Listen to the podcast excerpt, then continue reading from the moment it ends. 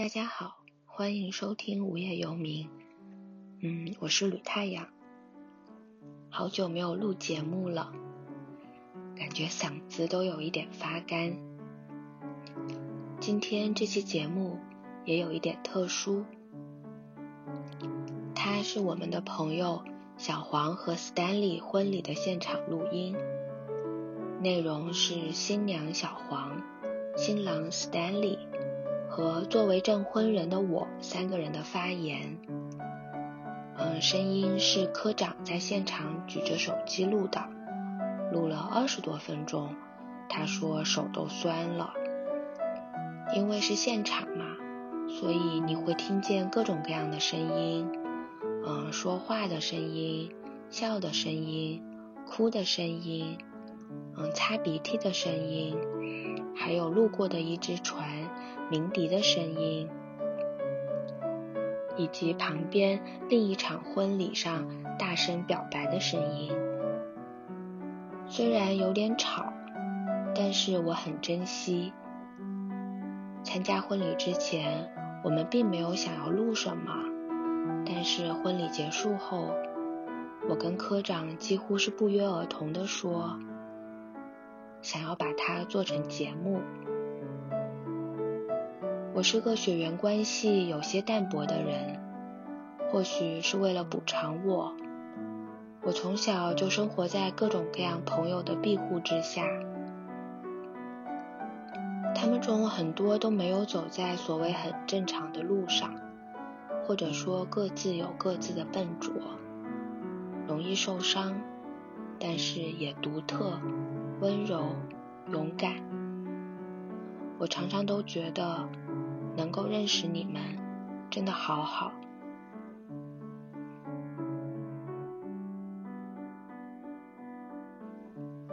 现在我们大多数都住在不同的地方，很少见面，联系也不多。有时候会觉得可能有点走远了，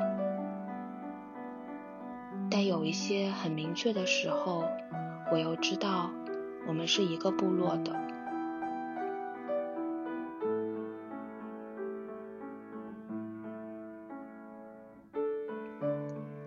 用最近读到的一句话来说，就是在我的记忆里，我们总是在下午的阳光里坐着，交谈或者沉默，一片慵懒的云朵。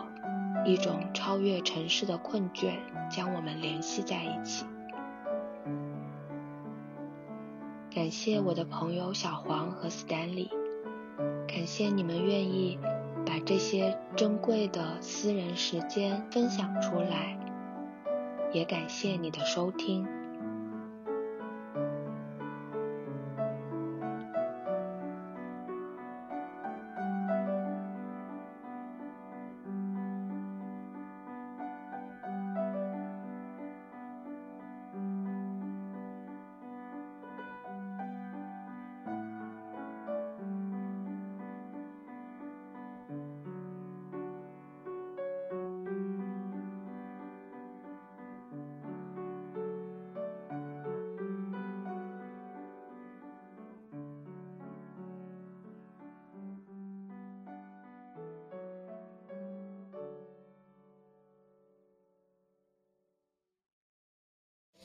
来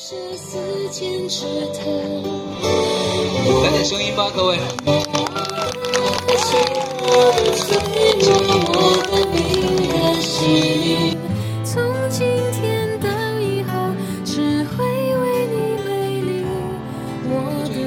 环节是今天婚礼当中我最期待的环节之一，因为我手里的这一张贺卡，呃，两张贺卡，一个是小梁的，一个是婉瑜的。他们对对方写了非常非常多的内容，呃，我先把小梁的贺卡给到你手里，还有这是婉瑜的，我想先请两位翻开一下，看我给的对不对？没错是吧？那很多时候我们相信大家参加婚礼的时候，一般都是男生先向女生讲，我们这次先把话筒给到婉瑜的手里，婉瑜你先好吗？来吧。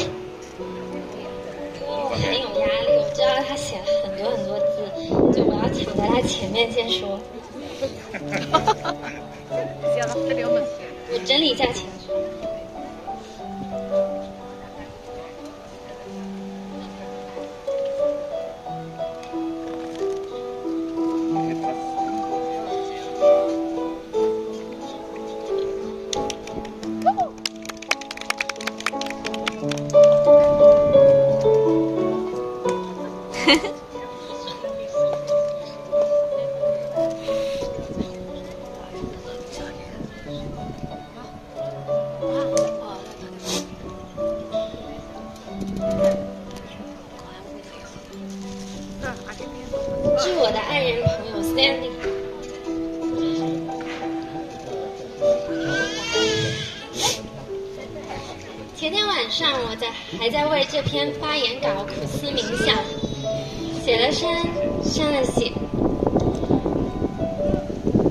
果婚姻是一场考试，第一题就把我难倒了。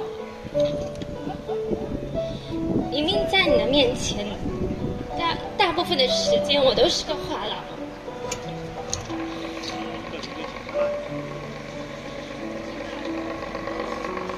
但是，一想到要在众人面前告白，我像是丧失了语言功能，怎么写都觉得很矫情。和你在一起的三年半时间，都是倾诉的比较多的那个，而你总是听得很认真。当然，也不总是我说你听，我们之间能聊的可太多了，电影、音乐、文学。还有那些关乎人生底色的议题，我们都有幸达成共识。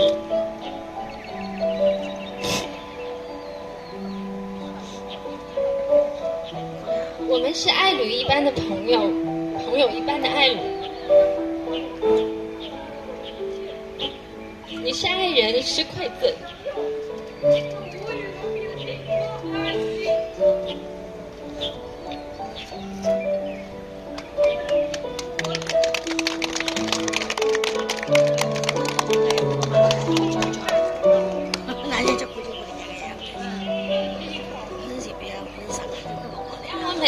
心碎的时刻小心翼翼拼贴起来，让我坦然面对自己的脆弱敏感。过去的两年，世界剧烈震动，坏消息接踵而至。我们一致都认为人类不太行，世界应该有柴犬来统治。很快我们就会拥有一只了。我们收养了一只小猫，特别喜欢咬人，尤其喜欢咬你。你热衷给它买玩具，你说我们顾不上它的时候，它没东西可玩，有点可怜。在决定是否把它留在卧室过夜这件事上，我小小的崩溃了一次。你说，我们决定让猫睡客厅，我的睡眠需求要摆在首位。你太好了，拥有你总是让我觉得幸运的想哭。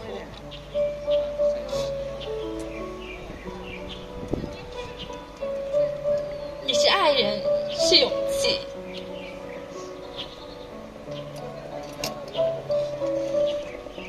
当我还是小女孩的时候，我给自己定下的人生目标是二十六岁结婚，二十八岁生子。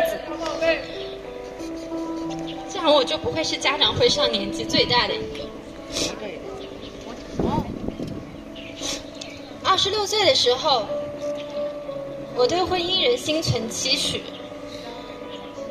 对另一半有过具体的想象。在后来读过一些书，遇见一些人，经历一些事，直到和你认识的前几年，婚姻已经不再是我人生的必选项。如果要一个人度过一生，在我看来并不可怕。不过现在我有点怕了，要对抗这个糟糕的世界，我一个人的勇气恐怕不够，必须得加上你的。谢谢你，我的爱人朋友，让我觉得世界因为有你的存在而变得可爱了一些。谢谢你们，我的爸爸妈妈，在我人生许多个重要时刻，你们给了我足够的自由和信任。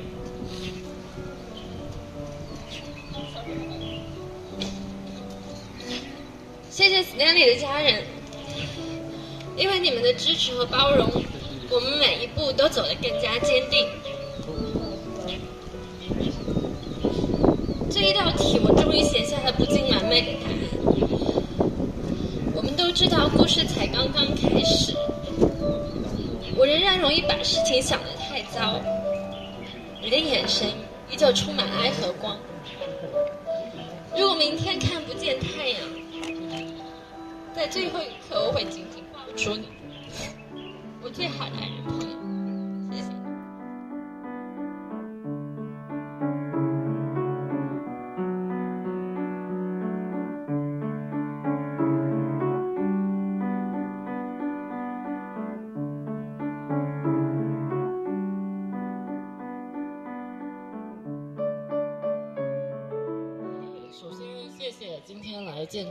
婚礼的亲戚朋友，是你们让这个仪式变得更有意义。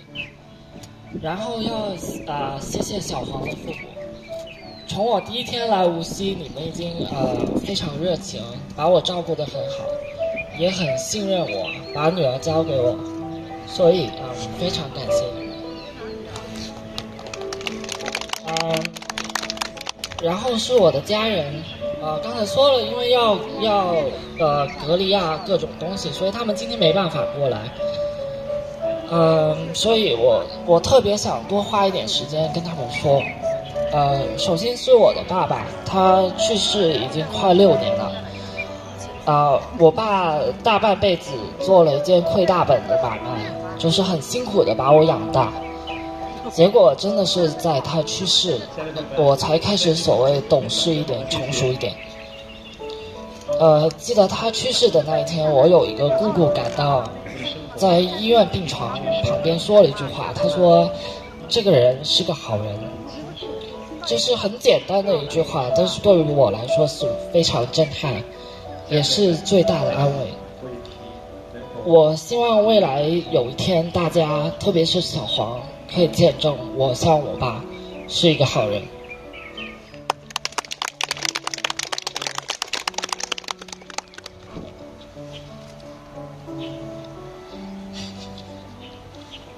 呃，然后是我妈妈，呃，我跟她在生活方式、价值观、人生目标各方面都有不少分歧。啊，比如说她很多年以来都想我在香港当一个公务员，但是最近两年没有多说，不敢说。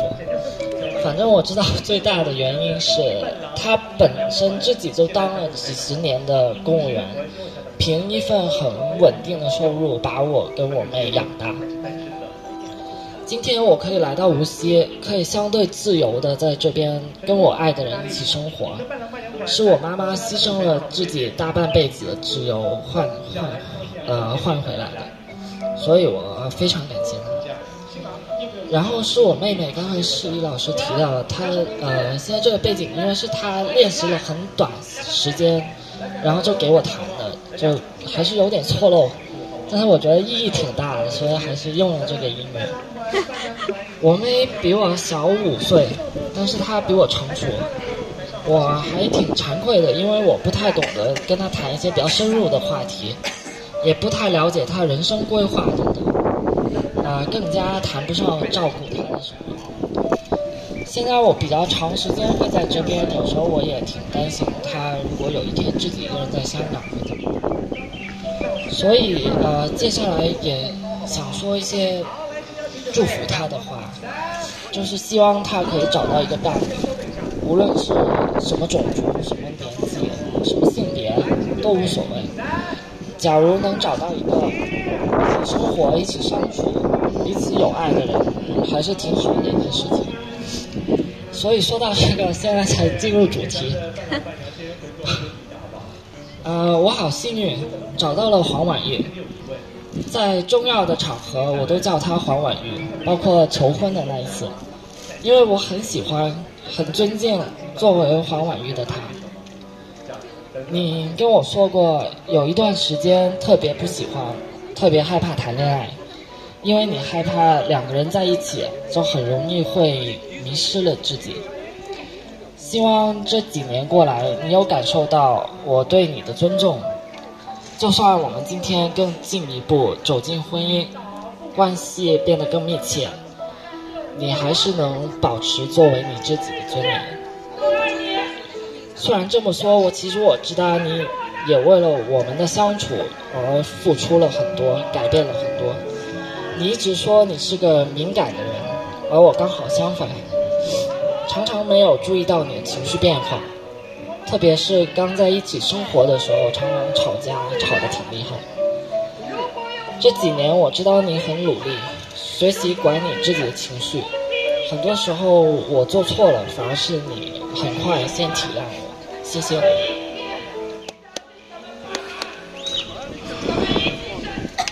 说到吵架，我还我们还挺自豪的，感觉我们可以说是新时代情侣的吵架典范，因为我们每次都愿意互相体谅，了解彼此彼此情绪波动的原因，感情变得更好。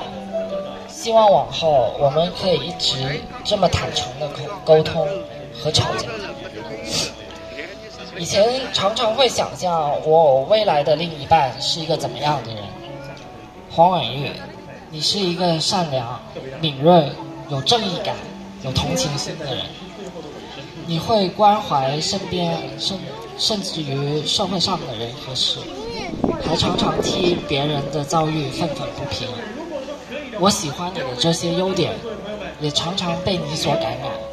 希望我们一直都能保持这种态度，一起生活下去。我求婚的时候跟你说过，电视剧、电影里面的男的总是跟女的说，让我来照顾你一辈子。我跟那些男的一样平凡，但我没有他们那样自信。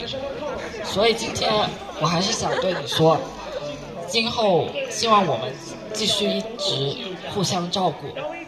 一起处理问题，一起追求自由，一起对抗这个世界。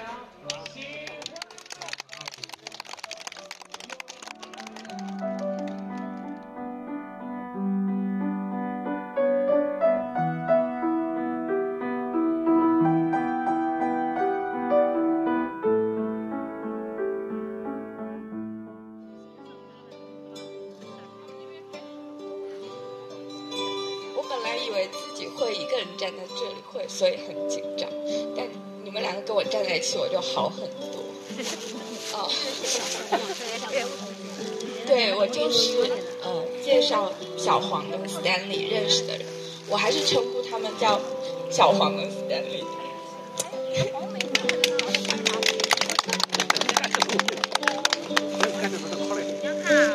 我本来没有觉得自己会这么激动。因为我从来没有参加过婚礼，然后，